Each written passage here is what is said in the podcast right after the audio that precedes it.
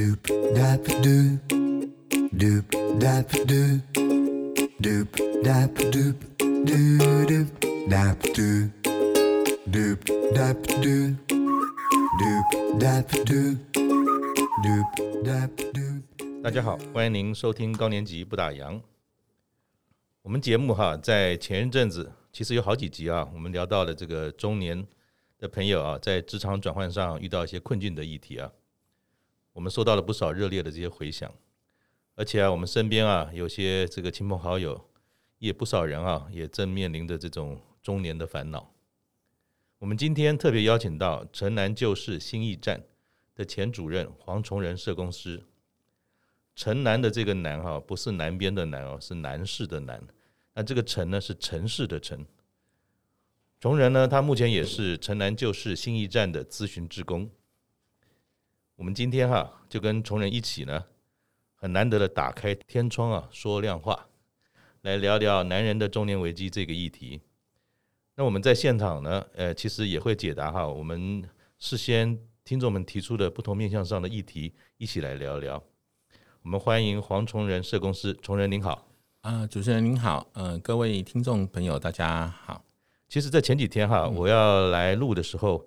我太太才说：“哎、欸，城南，因为我们家也住门生社区那附近。嗯哼，她也常跟我讲城南，城南。然后她说是谁？你们录哪一位？我说是黄崇仁前主任。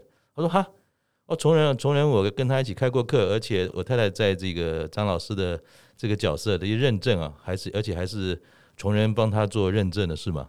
啊，对对对，当初他在受那个 leader training 的训练的时候，是最后部分是我帮他做认证的。哦，嗯。”所以其实这个城南旧事信义站，好像它的渊源跟张老师有些关系吗？是不是可以先请啊这个崇仁跟我们说一下，这个单位是怎么来的？OK，没问题。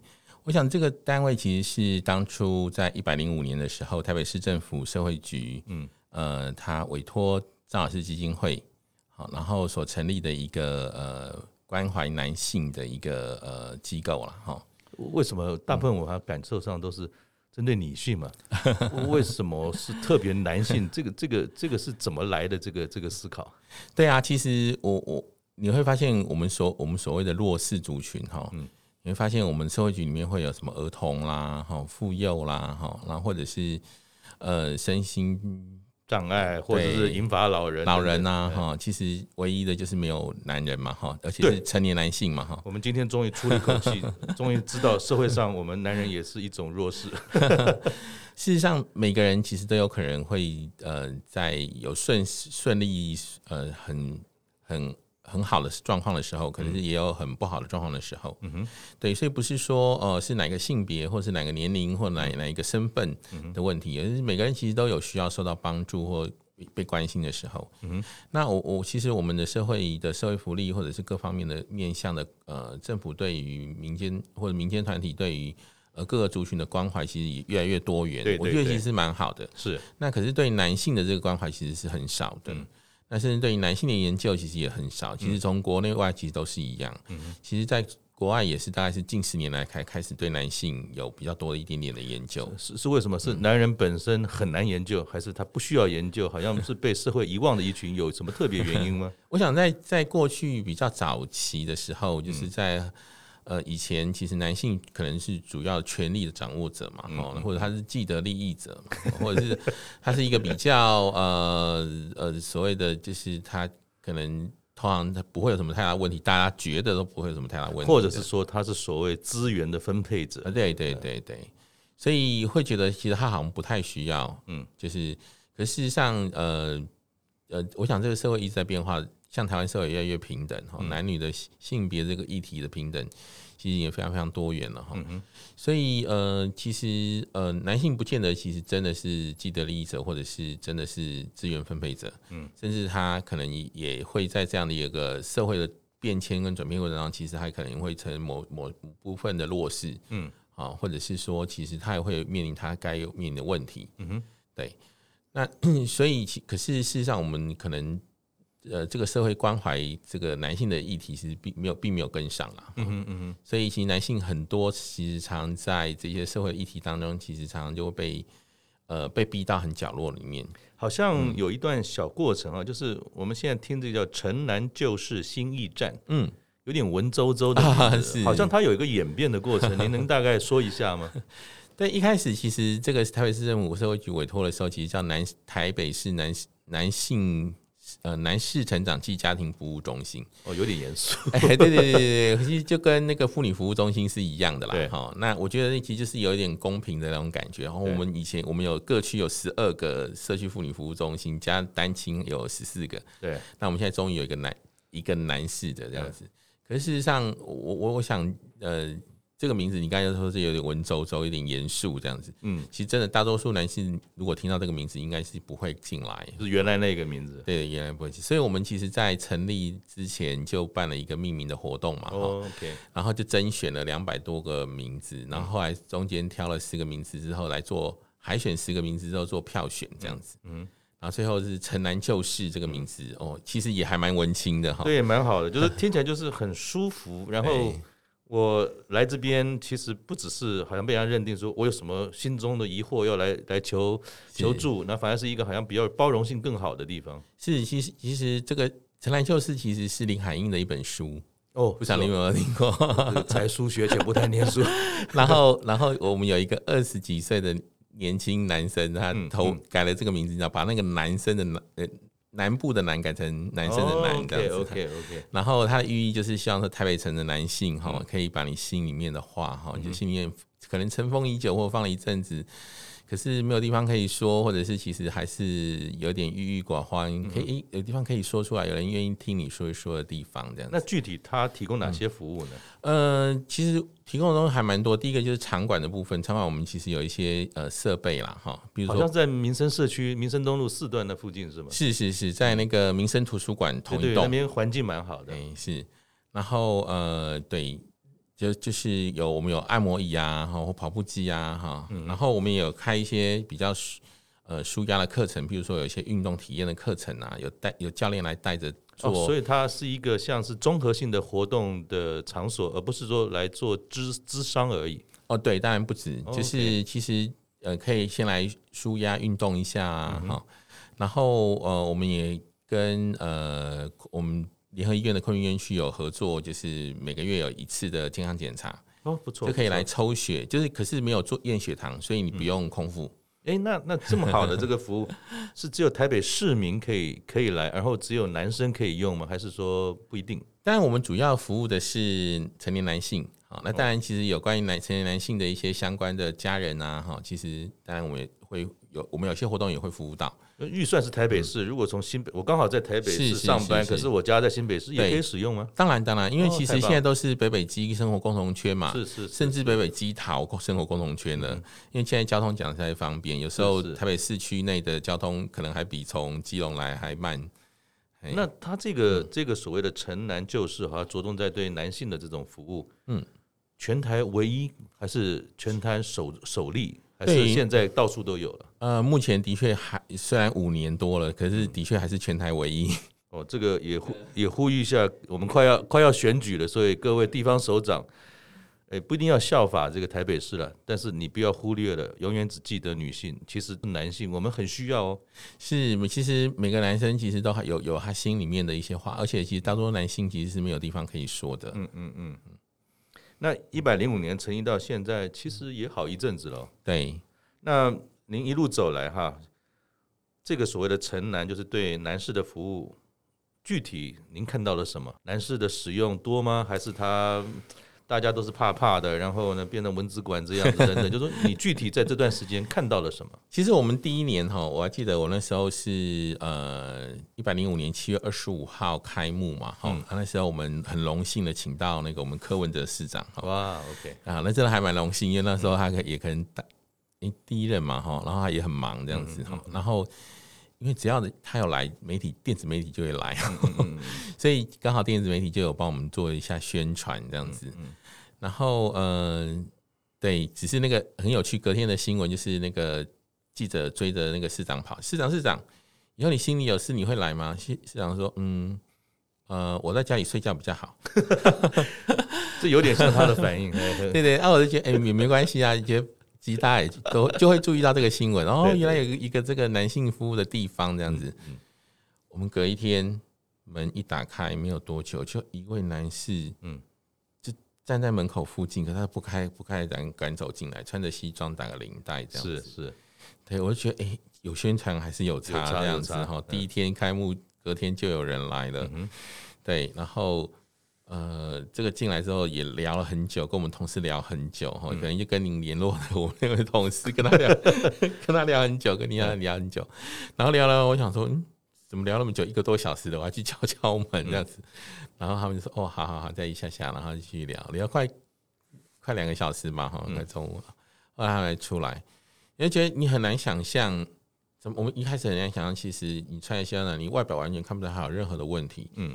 但是其实他的生活是很苦的，嗯嗯、呃，他的生活苦之外，其实不重要，他心里其实更苦的。对，哎，他其实当他看到有一个这个地方，他来，我觉得他也是鼓起了勇气来的。嗯，嗯，好不容易有了一个人可以好好说，哈，是话一一打开话匣子就停不下来。嗯哼，对。可是事实上，我们前半年其实讲实在的，其实来的男生其实还不多，还真的少。那一般的年龄层会是年轻的吗？还是说年长？还是各年层其实都有？我们一开始其实来的那个来的人哈，或者是我每次上节目，第一年上节目的时候，每次上完节目之后，下午就会打有人打电话来，对对，大部分都是女生哦，然后也都是女生，而且不然哥哥姐呃妹妹啦，哈，或者是姐姐啦，或者是妈妈打电话来说我儿子怎样，或我先生怎样，我有时候是冲着你来的，不是？没有没有没有没有，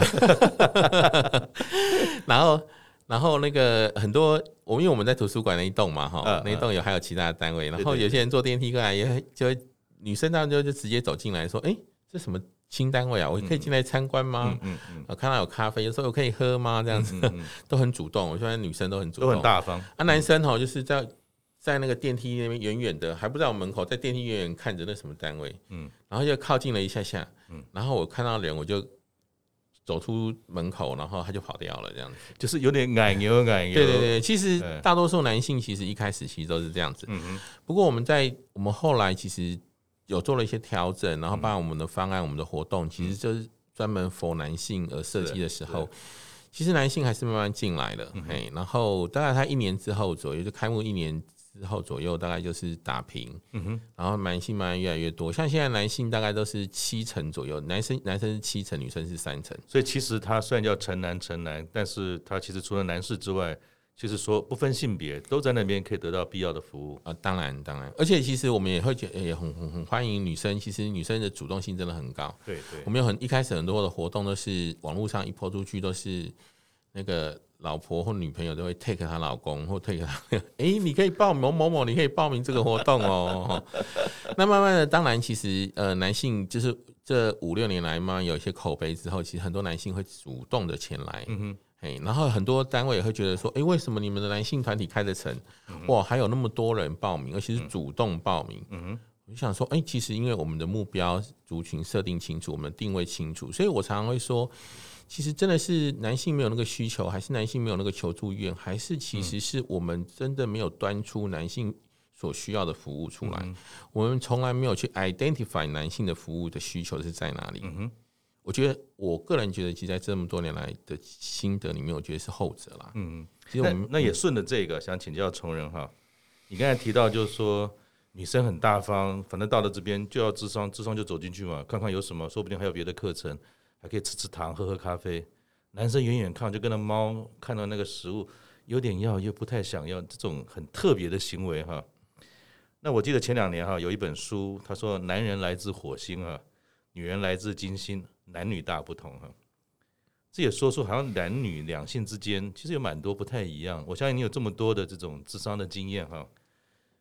有句话他说在书里面说，男人需要冬穴洞穴啊，嗯嗯，女人需要谈话。对，其实从生理上、心理上，甚至一些社会的规范上，哈，这些期待都造就了这些差异。那想请教你的是说，嗯嗯、男性需要洞穴，喜欢躲起来，嗯，好像那个有点敢又不敢，一下碰他就就缩起来了，哈，嗯嗯，也不是大大方方去面对可能自己想要了解的问题，不像女士，嗯、这是为什么？就是你所看到这是种天性吗？还是说，在我们台湾的这个社会当中养成的某一种就是？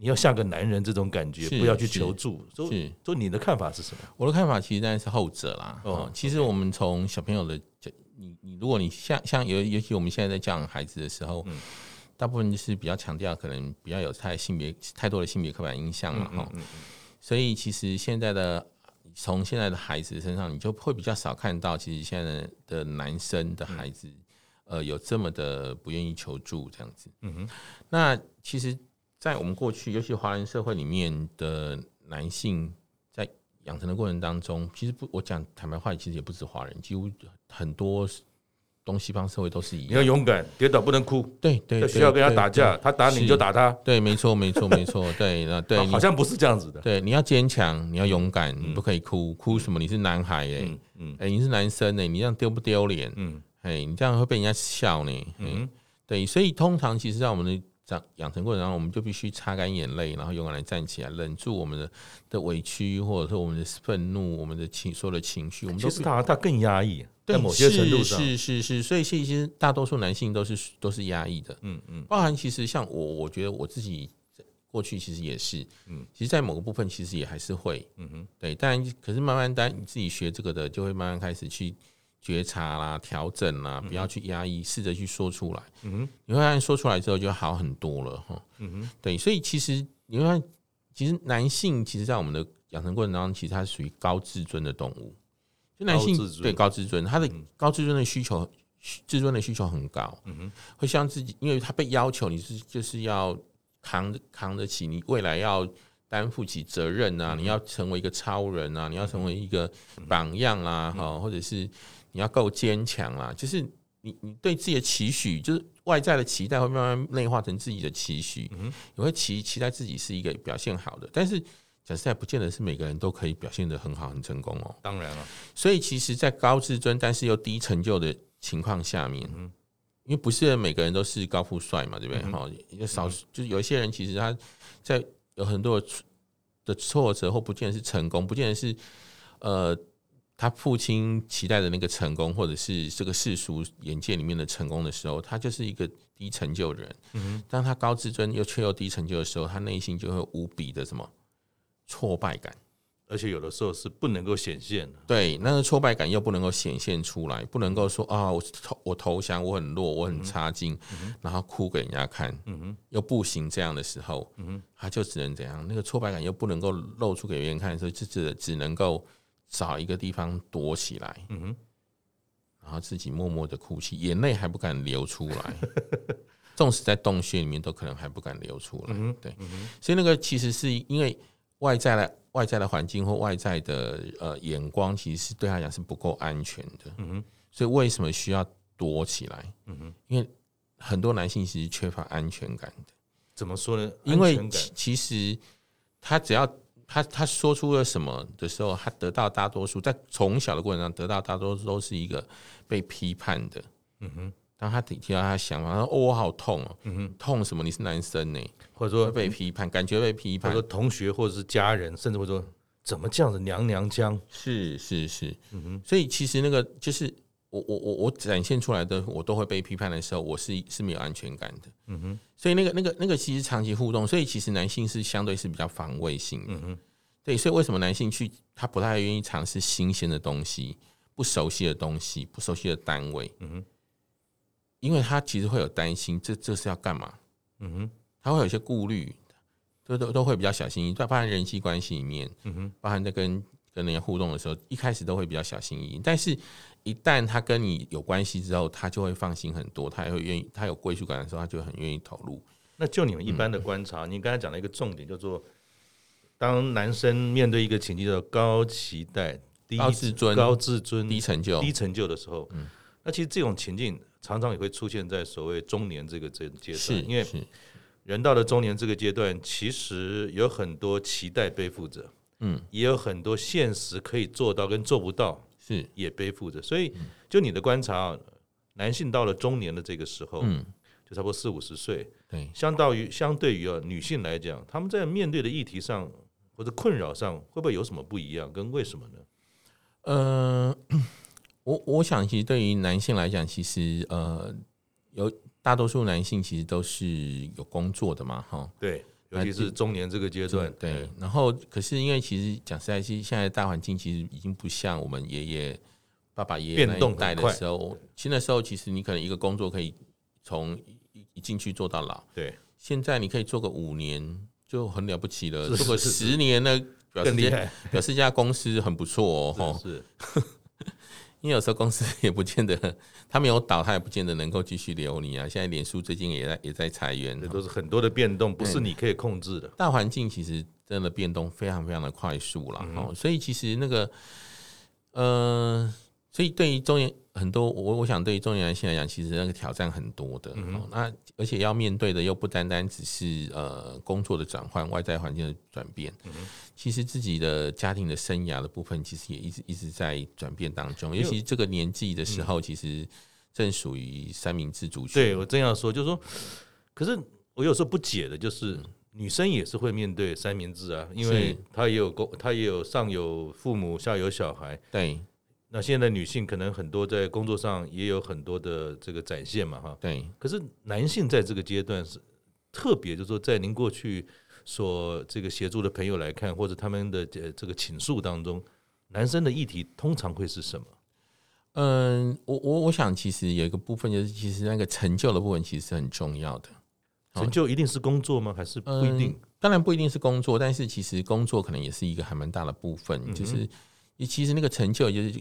有有回到自己那个对自己的自信啊，嗯、然后对自己成就的的的的满意的一个就状态啊，嗯、好，那嗯，女、呃、女性呃，也不是所有的男性跟女性都一定是非得这样子，大多数女性她可能觉得说，OK，我我如果真的家里有需要，我可以回归家庭。那我回归家庭，其实对对大多数女性相对比较容易一点点，是她可能不会因为回归家庭而被。指责，或者是被人家说啊，你哦这么好，可以不用工作。社会上会说啊，你就相夫教子嘛，这反而对小孩跟老老公都是好的啊。你这样多好，你每天让他们有吃早饭、午饭、晚饭，哎，照顾的棒棒的啊，少赚点钱没关系。可是男生如果这样子，可能就不太一样了。那个社会对对于他的，包含家人对于他的评价眼光都会有影响。呃，甚至其实像有些有有些男性，其实他在工作过程中，他其实生病了。像我有个当事人，他就是生病了。嗯哼，那生病了之后，他是真的非常非常的痛苦。他呃也看了医生，然后甚至最后呃请了一个长假，好像留职停薪三个月还是多久？后来再次回到了职场上面，他还是没有办法。嗯哼，他最后只好离职。嗯哼。对，他最后最后就是在这里离职这样子。那太太其实过这个过程都知道。嗯哼。我我记得他来我们这里，还是他太太帮他找的资源，然后他自己也愿意来这样子。所以所以您在呃处理的案例当中，是不是刚才您说到有蛮多是他的亲友或是伴侣是呃鼓励他或者陪伴他一起来的，自己勇敢的走到就说城南来面对。这个智商的这个环境等等，反而是少数吗？就是嗯，一开始啦，一开始其实大多数、嗯、像我们第一年、第二年，可能大多数都是呃亲友或者是家人嗯鼓励来的。嗯，嗯不过现在大多数都是自己主动来的。哦，那蛮好的。对对对，现在其实大多数，因为我觉得可能他可能也可以上网查，嗯，找资料或者听朋友说，嗯，那他对对这个机构有信任的时候，他就自己愿意来这样子。那通常啊，您所呃。呃，做过的服务当中来看啊，在中年的这个阶段，嗯，男士啊，他们通常比较愿意聊的是哪些事？啊，又有哪些事情，其实就是嗯嗯啊啊，那个半推半就，要要好好久他才愿意把实话讲出来。就是 他们比较愿意开放的，跟不太开放的又是哪些事？其实，嗯、呃，我觉得现在因为做我我可能做比较久了一点，其实、嗯、呃，所以接触到男性大多数。啊，最容易开放的可能大概就是他的生涯啦、工作啦，嗯，这种就是他觉得哎、欸，有人可以跟我一起讨论，他觉得很好啊。嗯、那再来可能是嗯、呃，很蛮多人是来谈关系议题，尤其是谈夫妻或伴侣的议题。哦，那这个其实是大多数男性非常非常关心的，自己真的没有办法处理了，可是他真对他讲很重要了，那他。后来谈这个议题，那另外就是谈亲子的议题，嗯哼，好，那或者是，当然亲子议题一开始有时候我儿子怎样或者什么都是别人的错，嗯哼，后面再谈谈之后，他就发现，哎，OK OK，他自己可以做一点调整。那我对你刚才提到，嗯、当然工作是一个关键，主要的愿意开放的。另外一个可能是小孩，嗯，但通常一般人来说，夫妻夫妻啊，都是比较私密的，或者是说这种关系上面又比较不愿意告诉人家我的婚姻碰到的某些问题。就是男士在谈婚姻跟女士谈婚姻的时候，嗯、就是您的案例中来看，他们大部分是什么样的这种夫妻关系造成的困扰？嗯，其实我来谈夫妻关系的其实还蛮多的，嗯、或谈伴侣关系的其实非常多了哈。那我觉得，其实感情的议题，一直对于男士来讲，其实都是非常非常重要的，嗯、非常重要。在我们的统计里面，其实感情议题或者关系议题都是排排行前第一。那会不会是说，女生会有闺蜜，嗯、男生大概比较少有闺蜜？那女生本来就很愿意分享自己私密的感情生活。那男生好像我自己的经验，或在我这个世代五六十岁左右的人。其实我们很少会跟哥们，哥们大家都谈风花雪月，对，或是谈老婆以外的女人长什么样，对，很少会谈自己的老婆跟我直接啊，这个怎么样怎么样，好，我们看法不同，搞不好都要离婚。所以会不会说男生在这个部分的感情处理，相较于女生来讲，我们从小根本就没有被教育过，或者说他的处理手法是不知道怎么做？呃，其实我觉得男女都不知道怎么做啦。嗯，嘿，其实男生女生都是一样，因为我们也有谈伴侣嘛，我们就一起来。嗯、其实我觉得我们的教育里面其实并没有去教导我们的情感的教育哦，这个部分。所以其实男女都是一样，只是说你就像主持人说，就是女生都会有闺蜜可以，她有个出口。男生男生除了喝两杯跟跟穷扯屁话，他只能看着海掉眼泪。对对对对，所以其实男生其实就是这样啊。其实像。我还觉得一开还有一次一开始有有有社局转了一个来是，然后那个我我就主动打电话给那个先生，先生跟我说哦，没关系啦，谢谢谢谢谢谢谢谢，哎不用了不用，我觉得 OK 很像哦，那个没有事啦 OK，然后他就又躲起来了，哎对，可是可是他跟我在在电话里面跟我讲了半个小时哦，他讲了蛮多事的，是，所以你觉得哎到底发生什么事这么好奇怪？然后他跟我讲了很多很多事情，可是他觉得 OK OK 没关系，他其实一方面是很抗拒。他觉得这很丢脸啊，这没有关系啦，这不就不用了，这样这样。对对。可另外一方面，其实他他是有有需求、有出口想要说的，他想要有人听他说说话的。嗯，对他他只他其实问题他都可以应付，但是他还是有很委屈啊，他还是有情绪啊。嗯。他被打，他还是很不爽啊。嗯哼。对。说男生被打。对对对，他而且是二十年了。哦，这很难想象。我们一般都觉得说男人都是野兽，可是对对男士的家暴其实也不在少数，是吗？对，当然当然当然。可是就就你像那个前一阵子很红的那个国外的那个法庭案子，有没有？对对，强尼戴普跟 跟他的前妻。对对对对对对。其实大家一开始也都觉得说，其实一定就是他他家暴嘛，男生是坏蛋。对对对对，他他太太就说，你出去说有谁相信你？是我打你这样子。其实这个也是社会刻板印象啊，所以其实这个男男士也是，他就说他一开始跟家家人说，家人就会去跟他太太哥，可是更惨，嗯，因为造成婆媳关系不好，然后他太太就更更凶，然后后来跟他就不敢跟家人说，还跟哥哥姐姐说，也也是造成更多的冲突，后来就不跟家人说了，跟同事说，同事就说好一点就说啊，算算了算了算了，我们。我下班去喝一杯啦，邻居不要喝了，喝了。对啊，对啊，啊，不然就是就会笑他。嚯，你怕老婆？你这大家，你再说怕你个输，你就讲能力啊。对对对对，那其实男士，因为男生其实也不知道怎么样去面对安慰他。对对对，因为他也不不曾被好好安慰过，所以他也不知道怎么去安慰别人。嗯哼，所以很多男生不知道去面怎么面对哭的人，有没有？嗯哼，就是因为没有被好好。被安慰过，他他小时候哭的时候没有被好好安慰过，嗯、所以比看看别人哭的时候不知道怎么去安慰别人。嗯、他小时候哭的时候被骂，所以他看别人哭的时候他也就骂他。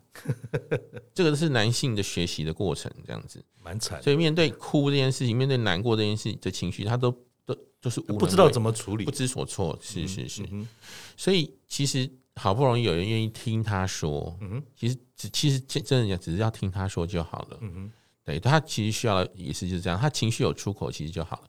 嗯、很多事情其实男性其实他本身是有能力可以去面对跟处理的，嗯哼。但是常常去卡住的常常是情绪啦，嗯哼。所以我们常常会说一句话说，其实造成困扰的其实通常不是问题的本身，而是问题所带来的情绪困住你了。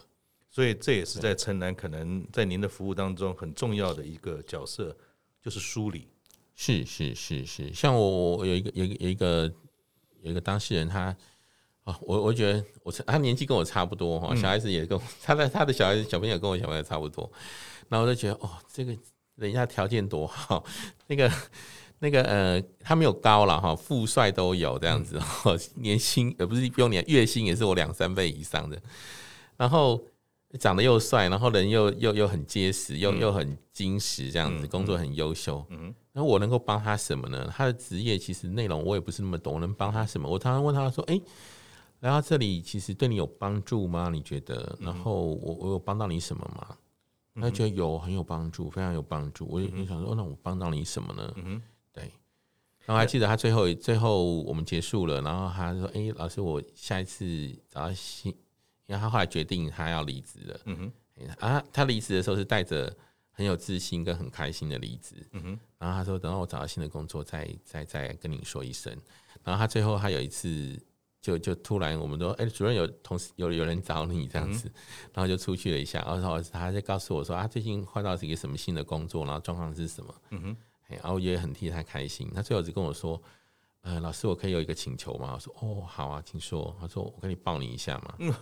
OK，OK，啊，没有问题，很不容易。我没有问题。说会说愿意抱另外一个男生很难呢。对对对，其实那这样的工作，其实你会发现，其实那个那那是一种感动啦，哈。然后其实也是觉得，就是也是我们做这样工作的一种动力。对对对，是。好，那我想，因为我们刚才一开始啊，就是我们在做这个节目之前。其实有跟我们的听众啊有些互动，那有些听众呢很热情、很热心啊，他提出了一些问题，想要请老师梳理梳理哈。那这第一个问题呢是一个男生提出来的，他说哈，呃，我只是想说哈，我在这把年纪了，就说大概就是差不多五六十岁左右了，还在职场上，哪一个不是扛责任、扛业绩啊？我自己也是嘛。但他觉得压力好大，每天就很崩。因为我想到了中年以后，其实工作啊、职务啊，其实有一堆有的没有的事情在发生当中。他说：“我很想辞掉这个工作，不想担这么多责任了，我只想轻松的过生活，不可以吗？”那当然可能他有面对了，诶社会的观感，或者说，诶家里面人会说：“那每个人都是这样过日子啊，为什么你不可以呢？”所以我不知道说从您的角度来看，当自己。到了一定的生活跟年纪，在面对一些生活上的压力的时候，那他到底应该怎么取舍？他真的可以放得下跟放不下吗？您的看法是什么？我的看法的话，我我我认为说，其实真的是辛苦你了。我想说，在这二三十年来的工作当中，其实不曾休息过哈。嗯。然后，呃，其实一切都是为了家人，一切为了自己的责任。嗯。其实你很负责任，也也也。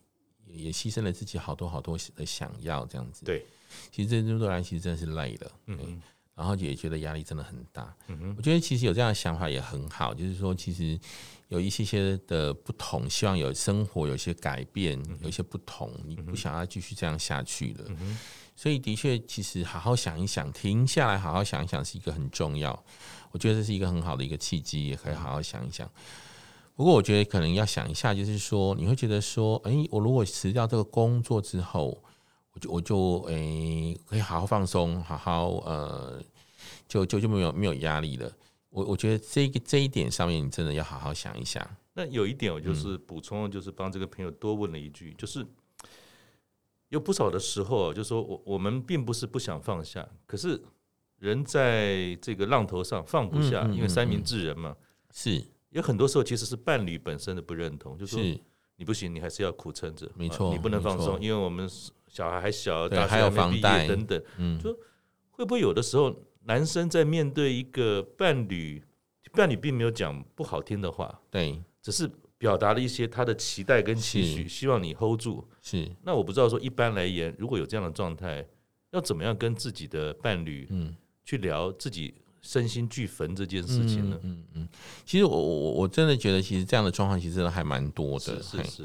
然后伴侣可能没有直直接明说，他可能是暗示，或者是有提到说我们还有什么，我们还有什么，还有房贷，有的对对对，那些其实很多男性就是默默的就承担下来。嗯。然后就就就继续在苦撑咬牙。那可是其实如果你真的觉得其实你非常非常疲惫了，就像我刚刚提到的，那那位那位那位朋友，其实他就真的生病了，而且真的去看就是看医生就医三年。哎呦，嘿，他如果真的如果讲实在的，我我他他他离职，他也是非常非常的痛苦，也是非常非常的自责的。他也觉得说让他太太一个人。苦撑家计，他可能也过意不去，可是自己又快 hold 不住了。是是是，可是事实上讲实在，他其实其实理性的来看一看，其实家计并没有那么的难，并没有那么惨，其实都还是过得去。房贷也快缴完了，其实家里还是有存款。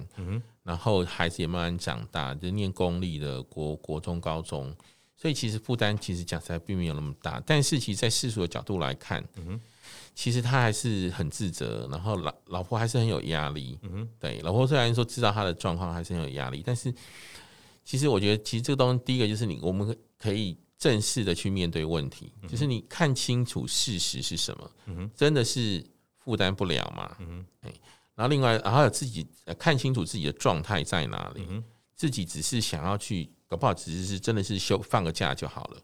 那我可以这么说，嗯、其实从人刚才点醒了一件事。嗯自觉这件事，我们常常提到女性的自觉，嗯，女生也比较感情的诉求，她们在诶自我的了解或情感上面是比较在行的，所以好像你提到的一点就是，其实男生的自觉这件事情，尤其是面对生活上的压力跟挑战，其实要诚实，对，而不要欺骗，不是说欺骗别人，而是欺骗自己，说是的我可以，但是久了或许就像您刚才提到那位朋友，其实都有可能会产生疾病，对。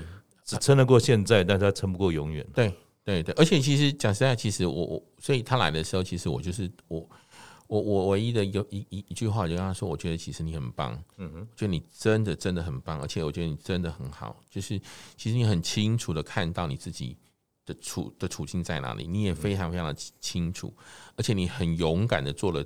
离职这个决定，因为你知道你做了一个决定是非常不容易的。嗯、你知道别人怎么看你，你也知道你太太怎么看你，你也知道你你的孩子会怎么看你。对，对但是你你很知道，其实如果你不做这个决定，你会后悔。你也是，你也没有办法照顾你的家人。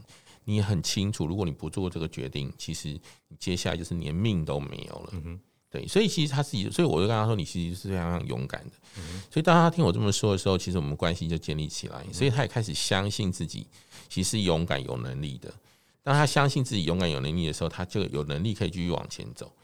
那他也相信这是一个安全的一个职场环境。所以很多男性不愿意说，是因为当我说出来的时候，没有人会跟我说：“哦，你很棒，你很勇敢。”就是说你你你你怎么那么不负责任？当他被指责的时候，你就是他就缩回去了。所以我们回到你前面最早问的问题是：男生为什么要躲回洞穴里面？对对。因为外在的环境不够安全，他没有安全感。我们没有一个给他一个安全的环境。是，是，所以刚才老师提醒的，就是说，勇敢要来自于自觉，不是傻勇敢硬撑。当你知道自己是什么，面对他，甚至放下，才是真正的勇敢，而不是一直撑下去嘛。哈。那第二个题目呢，就是来自于一位女士哈，她说，嗯，去年啊，股市很好，我先生呢做股票赚了不少钱。可是呢，他的工作因为这两年疫情啊，反正有很多产业的变动，那先生就只能待在家里面，然后他就花了不少时间在炒股票。他说：“我自己当时也觉得不错，有钱赚就好。可是呢，今年开始啊，这些环境的变动很多，然后股市的波动很厉害，他其实有点害怕，有点像假设我们看这一阵子台积电那个变动啊，嗯，他其实有点嘎嘎，因为钱也不多了哈。那他说希望他先生啊就。又表达就跟刚才一样，要回去要找一份比较稳定的工作，嗯、这样子弄不是办法，就那么多点钱来搞搞光了哈。可是他说他先生也不是很积极的去找工作，他一问他呢，那先生就回答他说：“啊，年纪的大汉啊，大会啊，前面他垂靠垂套了，就不好找工作。嗯、因为我想中高龄面对职场，这是一个现实，是不一定是歧视，这是一个现实哈。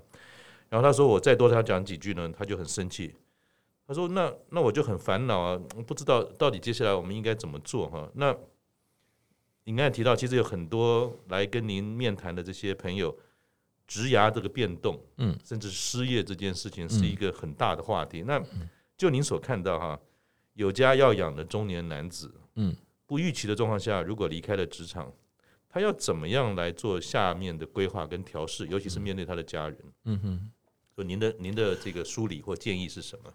嗯、呃，我我我想其实呃，我们刚才都同意，就是中年失业之后，其实要找到一个新的工作，其实是不容易的。是是是。呃，也不能说找到新工作不容易，应该找到一个适合的工作是不容易的。是，好，就或者是找到跟以前一样或差不多的工作，其实都是不容易的一件事情。没错，哦，这是因为这是一个，所以其实，呃，先我所以对于这个先生来讲，其实那个那个那个心情，其实，呃，我想大对大多数男性来讲，就是常常。遇到一些事情的时候，男性都只是压抑不表达出来而已。嗯哼，他的烦恼、焦虑其实都在他心里，他只是没有说。嗯哼，然后一脸很臭的样子，然后我们都以为他在生气，可事实上他内心有好多好多焦虑，好多好多的担心。他其实用发脾气来躲避。是，然后，嗯、呃，所以其实其实太太有时候提的时候，或不断在讲的时候，或碎碎念的时候，其实就会让他开始不耐烦，然后想躲避。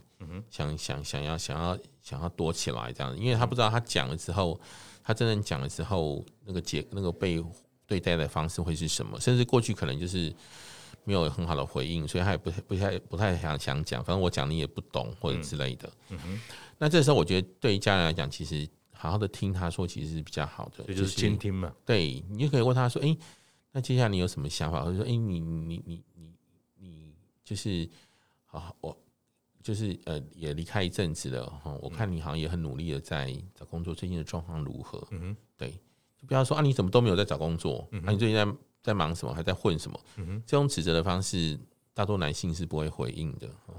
他也不会把他遇到的困难或者什么的去对你说，他就说啊，你还好吗？最近还还顺利吗？然后就就只要这样的问问法就好了，然后就听他说，他就可以。他就可以好好说了。那像我周边的一些朋友，我所看到的案例哈，就是其实，在中年的职场的转换，就像刚才提到，第一个，你可能要在同一个业别、同一个职务上的机会不多，嗯，所以有不少人，要不就是会发展第二专长，是，要不会就是转行转业哈。对。那其中一个很大的挑战就是说，很可能他的薪资或者他的职务，对，会跟以前完全不一样。嗯嗯。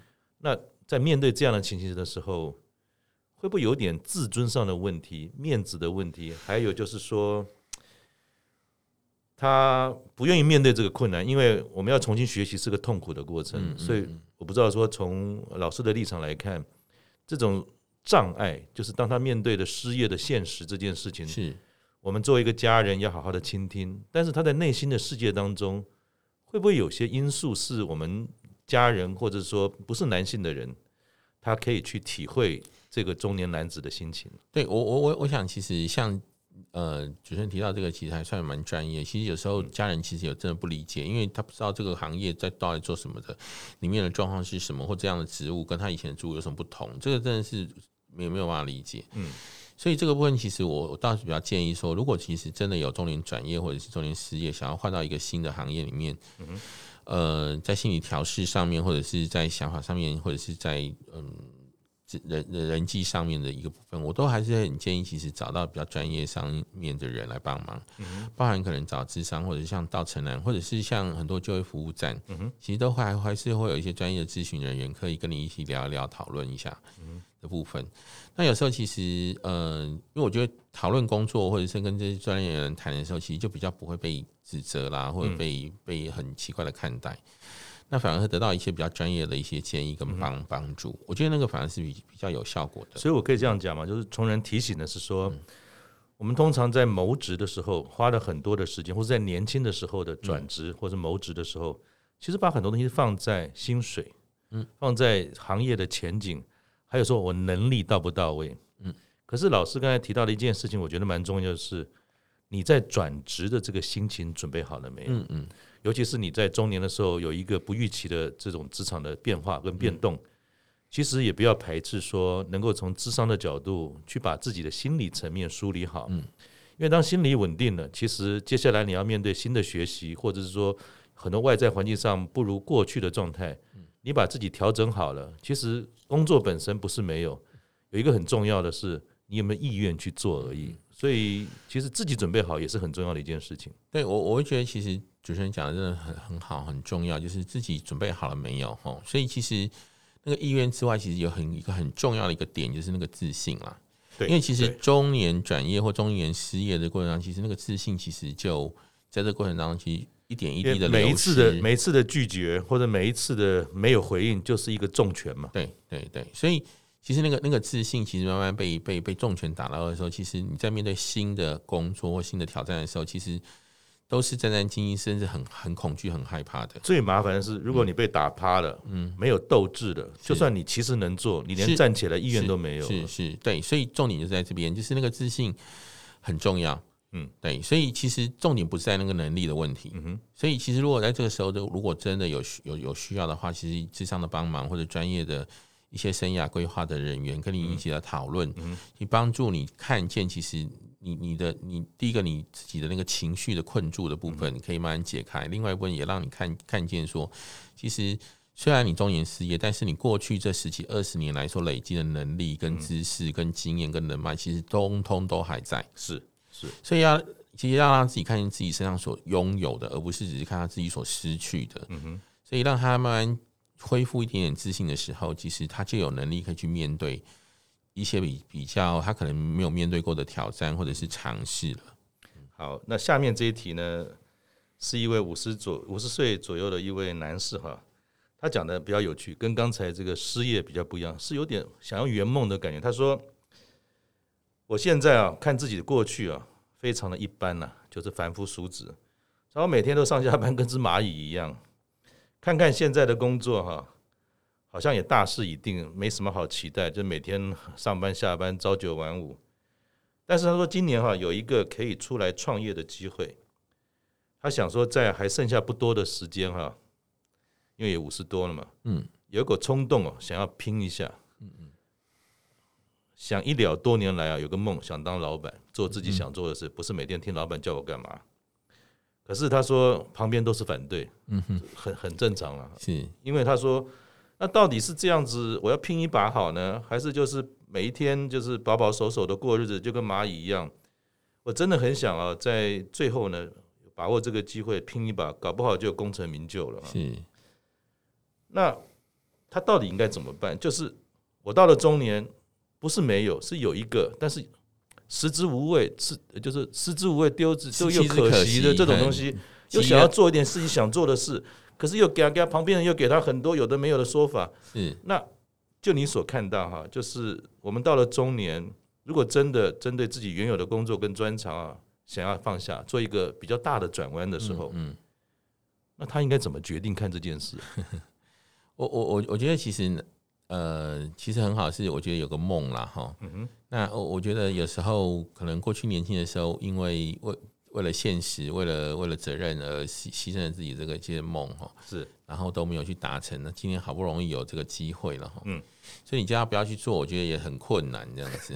做了老本就赔光怎么办？对对对对对对，所以其实就是要带着他，就是一起去看一下，就是说，嗯，OK，我觉得很很好，就是说，其实当男性中年之后。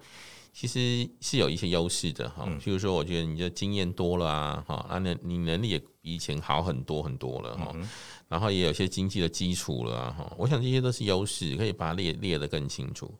那另外一个其实也有一些劣劣势啦，譬如说你体力下降了，对啊，好，然后你负担也更变变得更重了，因为不再是只是一个人了哈，因为你也可能上有上有高堂，下有妻小这样子哈，其实你你的责任也越来越大哈。那你要考虑的人事物也很多哈，就是无法也也没有不会像以前无法不顾一切往前冲哈。对，这些其实都是必须考量的一些状状态。其实就是可以带着他自己好好的去想一想，是这个部分是。那我我我相信，其实这些他都会好好的想一想。那只是我们需要跟他一起好好的讨论讨论，而不不需要先立先先设定一个。一一个说啊，你就是你就是不可以做，或者说你就去就是就去做这样子。事实上，对他来讲，其实他也不是一定非做不可，或一定不不做不可。就是他也是我我相信大多数男性也也都是也都也都是还在思考，然后自己也会担心。纵使家人没有反对，通通都没有人反对。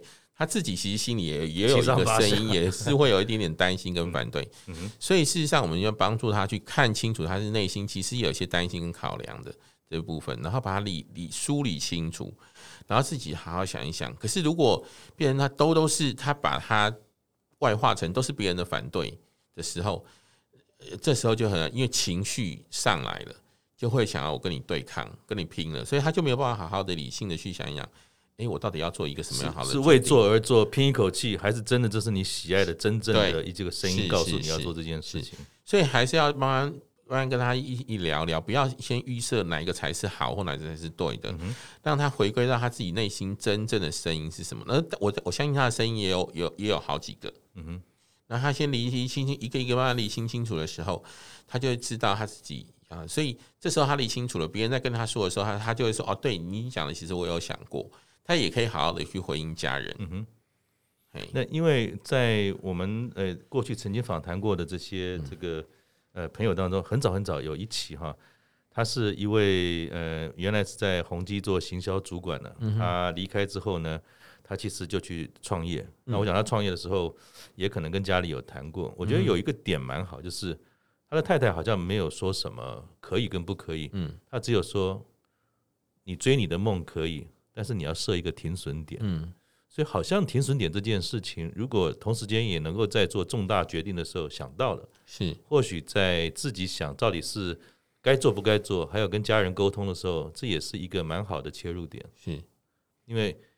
人家知道说你想清楚了，而且你会刹车，而不是一股脑就往里冲。那这样子可能在沟通上呢，会比较容易。对，所以其实其实我们如果带着他而去想一想，说 OK，他自己的担心跟他自己的考虑各方面，他自己都想过了，有好有坏，他都想过了。嗯，那他又可以清楚的表达的时候，他家人也说哦，其实你这些你都有想过，而且你也不是在你的想法里面也不是只有唯一好的部分，你有想过坏的部分。嗯哼。那当我们知道说，哎，这个人其实是有想过的，就不会这么的激进，就就会指责他，也也会跟他好好讨论。当家人可以好好讨论的时候，这些都可以找到比较好的一个平衡点出来。对，最后呢，有一个观众，那个听众很酷，他说：“哈，中年危机不就是力不从心所引发的一连串负面思考的状态吗？”虽然讲的很简单，可是好像也蛮有道理。就是力不从心这件事情，会不会也是说想的跟做的越来越差越大，然后造成这种所谓内心上的这种失落呢？就说不晓得崇仁你怎么看？嗯，对我我我我想，其实力力不从心的确就是一个事实了哈，因为中年危机嘛哈，那很多还有那个。就是体力越来越不好嘛，哈，所以考虑的东西也越多，你你可能没有办法就是一股脑的往前冲这样子。但是有时候我们换个方式想，是危机也是转机啊。对，那一定要讲中年危机吗？哦，还是其实中年也是一种转机，或者是量力而为，什么样的年纪、什么样的状态就做什么样该做的事，不要老是觉得它是个危机，其实就是一个转机，在提醒我们该做调整。是。因为没有人，没有人是一辈子都不不改变的。对，好，因为其实这样的时代早就已经过去了。好，所以其实中年，其实我们把它当做中年一种转机啊。好，那其实，在中年的时候，其实你也变得更成熟，变得更稳重。嗯哼，对不对？你也变得更多元，更有弹性。嗯哼，对不对？好，你也变得更柔软，然后变得愿意更更包容。所以要懂得欣赏自己，不是只在一直担心或是抱怨自己的一种变化不如从前。对，你也会变得更有更有智慧啊，啊，然后变得更更多元，而且可以选更多元的选择，而且不会只是单一的选择。过去可能你会觉得你只有唯一一条路往前走而已，可是现在的你，其实你知道你可以有好多好多的路等着你选择。哦，其实。变得其实你的耐受性可以更强，哈，你眼界可以更宽广，哦，然后思维可以更多面向。其实这个都是中年的转机啊。当你发现，其实哦，我走到五十岁，像我，呃，对我今年五十岁嘛，哈，恭喜你，恭喜你。对啊，你会发现，其实回头一看，其实过去的三二十年前的自己跟现在其实有已经很多很多不同了。嗯，对。那其实你有很多很多的成长，对。那你的成长的不同，其实你你你，其实。你可你可以很负向的看待，就像你想，就是中年力不从心啊，哦，一切的，你那那就会越来越萎缩。可是你换个角度来看一下，其实危机就是一种转机。我不我不需要再强求自己像一个三十岁、二十岁的年轻人那样子一路往前冲，什么都不不顾。我我我可以变得，其实我可以变得更慢，更有智慧。然后我也可以选择，我也知道我自己的限制在哪里，我自己的喜好在哪里，我的个性在哪里。我可以知道我我可以有更多的选择，我可以用用不同的方式来面对。嗯哼对，因为崇仁，你曾经啊，在一个访问中提到哈，说你做一个服务多年的社工师，你观察到的男性的个案啊，最大的困境就是不愿意对外求助，就像我们刚才说的，这个躲在洞穴里面。可是问题本身，尤其其实不一定是最困难的。而是他没有求助的这件行为，那有可能就像生病一样嘛？那延后就医其实是会被耽误的。是，那崇仁，您的经验是什么？当被耽误到没有在第一时间点来面对跟处理这个题目，会不会到最后是很难医，就更困难，跟没有办法呃逆转了吗？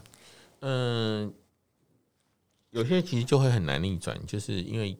关系就已经走到很糟糕，尤其是关系的议题的时候。关系对，就是像伴侣或夫妻的关系，嗯、其实常常一开始其实都觉得啊，我自己处理就好了。嗯哼，那他可能也也也不会去跟谁说这种小事，我扛得下来，干嘛要去找外面？有病吗？嗯，那大多数男性其实一开始其实都都是这样，而且也不希望别人知道这些事情。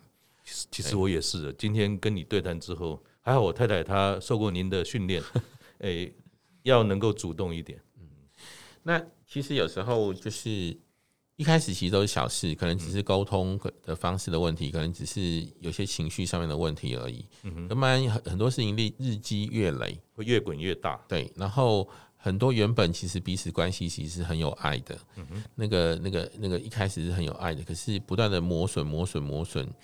那个感情的存折其实都变成负数了，对，哦，然后还欠欠很多，那这时候就很难回补，很难回补。嗯哼，那其实很多男性都是到最后啊，我没有办法，我真的没有办法，也就是太太真的下通牒要离婚了，或者是他的伴侣就真的要那个，呃，他才会来。那这时候其实就是太太都已经决定了，那个洞已经太大了，对，然后他已经。他竟然开口，有时候都很难回头。对，因为他已经在他心里想很久很久很久很久，而且定论已经下了。对，那当然，甚至有有更多男性其实是比较无感的啦。他以为 他以为只是开玩笑而已嘛。对 对，他有很多男性是无感，所以无感是其实太太想要离婚已经想了十几年了。哇！可是先是先以为最近的最近吵架的事情所造成的。嗯。可是事实上可能不是，不可能啊！老夫老妻整天讲了二十年了，他会跟我毕业？不会的，卖差别啊！所以有有时候那个那个那个关系其实就已经已经很很糟糕了。其实不要过度自信，其实不是这样子。对，所以最所以最所以回来有时候太真的太晚来的时候，有时候最后我们就只能够帮他收拾。嗯，就是至少其实可以让他很能够比较安稳的度过这个问题，就是把伤害降到最低，走过这条路，而不一定是逆转。对对对对，有时候其实就不一定。那可是如果其实如果他在前面他就有比较，呃嗯比较能够觉得他哎他承认他自己其实有困难有限制，那来来来聊一聊之后，或许会发现哦，其实只是我沟通的方式的问题，我就换个方式说，可能就好很多了。对啊对啊，或者说哦，我以前都误会我原来我太太不是这个意思，因为大问题都是小事的累积嘛。对，你只要换个角度，其实。没有什么解决不掉的，对，有冰山绝对不会是一天造成的啦，哈。对，所以有时候其实就是因为我觉得男性在成长过程当中，大多数都被训练要自己解决问题，要跌倒了要勇敢的站起来，是，然后要有肩膀，要自己去面对问题，要自己解决问题，不是什么事情都靠别人。嗯哼，对。那最后可不可以请呃崇仁老师哈，给或许我们的听众或者我们听众的朋友。正在面对一些困境中的男士哈，有没有什么提点跟鼓励给他们？嗯，我我我想我回到刚才那一句话，就是呃，困住自己的往往不是问题的本身哈，那而是问题所带来的情绪。所以其实常常是这个问题所的带来的情绪困住你。那有时候其实呃，早一点求助，其实让自己从情绪的困扰走出来之后，其实。你还是很有自己有能力可以去面对你自己的问题的。所以求助本身其实并不是一件丢脸的事情哦，寻求帮助其实反而是很勇敢去面对问题的一种行为。嗯，谢谢老师。我想，呃，我也身为一个男性，也希望我们的听众或者听众的这个朋友，男儿当自强，加油！我们下次见，谢谢老师，谢谢，拜拜，拜拜。